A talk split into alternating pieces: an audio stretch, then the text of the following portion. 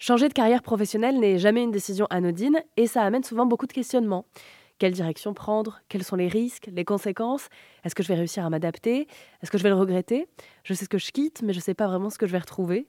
Et c'est peut-être encore plus présent passé 50 ans où le regard sur le monde du travail n'est plus vraiment le même que lorsqu'on est jeune actif et les priorités non plus.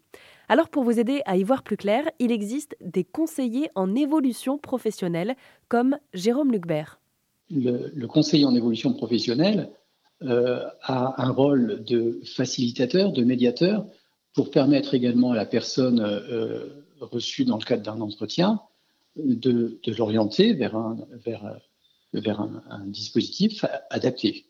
Euh, si je prends l'exemple de la validation des acquis d'expérience, en Nouvelle-Aquitaine, Gironde en particulier, les points régionaux conseils en validation des acquis euh, permettent également de soutenir cette démarche euh, d'obtention d'une certification pour valoriser euh, les compétences. Le, conseiller en évolution professionnelle est, présent sur le territoire pour informer les personnes de ce qui existe autour de soi, de ce qui existe et ce qui peut être pertinent dans le cadre de leur, leur projet d'évolution pro.